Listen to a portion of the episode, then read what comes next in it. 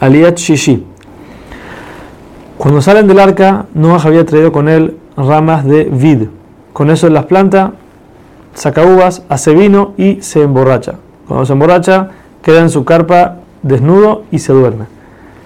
Kenan, el cuarto hijo de Ham, que era el hijo más chico de Noah, lo ve, llama a su padre y Ham en ese momento, según unas opiniones, castra a Noah, según otras lo viola y le va a decir a sus hermanos. Cuando sus hermanos se enteran, Shem y Yafet se enteran de eso, entonces ellos agarran, Shem más que nada es el, que, el principal de, de esto y Yafet lo sigue, agarran una manta y caminando hacia atrás para no ver a su padre desnudo, lo tapan y salen de la, de la carpa.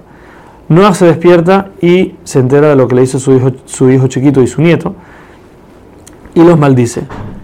Ham estaba pensando que ya en la historia pasó que Cain y Abel tenían todo el mundo para ellos solos y se pelearon por él. Entonces ahorita ya, aquí son tres hijos y si va a tener otro hijo más, ¿cuántas peleas va a haber? Entonces por eso él dijo que él tenía que hacer eso. Noah lo maldice y le dice, tú no querías que yo tenga un cuarto hijo para que me sirva, ahora, ahora mis, otros hijos, mis, otros hijos van a tener que servirme más todavía. Entonces ahora tú vas a ser el sirviente de ellos, tú vas a ser esclavo de Dios por lo que hiciste. Hashem y a Yefet, Noah los bendice.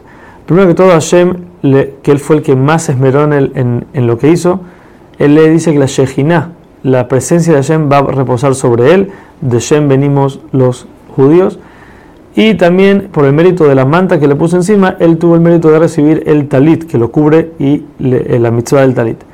A Yefet le, lo bendijo que va a expandirse, todo su reinado va a expandirse y también le, por el mérito de cubrir a su padre en el futuro, va la descendencia de Yefet va a tener el mérito de ser enterrado, que es un tipo de cómo cubrir a la persona después de que fallece.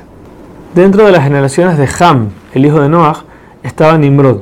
Nimrod dedicó su vida a rebelarse y a rebelar a la gente en contra de Kosh Todo era, él conocía a Kosh y quería rebelarse en contra de él.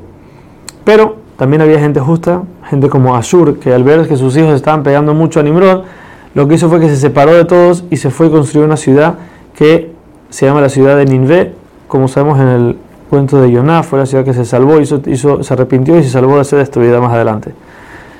También había otras familias que entre ellos se cambiaban a las esposas y por eso entre ellos dice la Torah que salieron los pelishtim, no se sabe de quién porque no sabemos de dónde y a qué cambiaban las esposas. También estaba Eber, Eber era un profeta y él llamó a su hijo Peleg porque en los finales de los días de Peleg fue cuando el mundo, que era todo junto, todos estaban juntos en un solo lugar, en ese momento fue que se separó con la torre de Babel.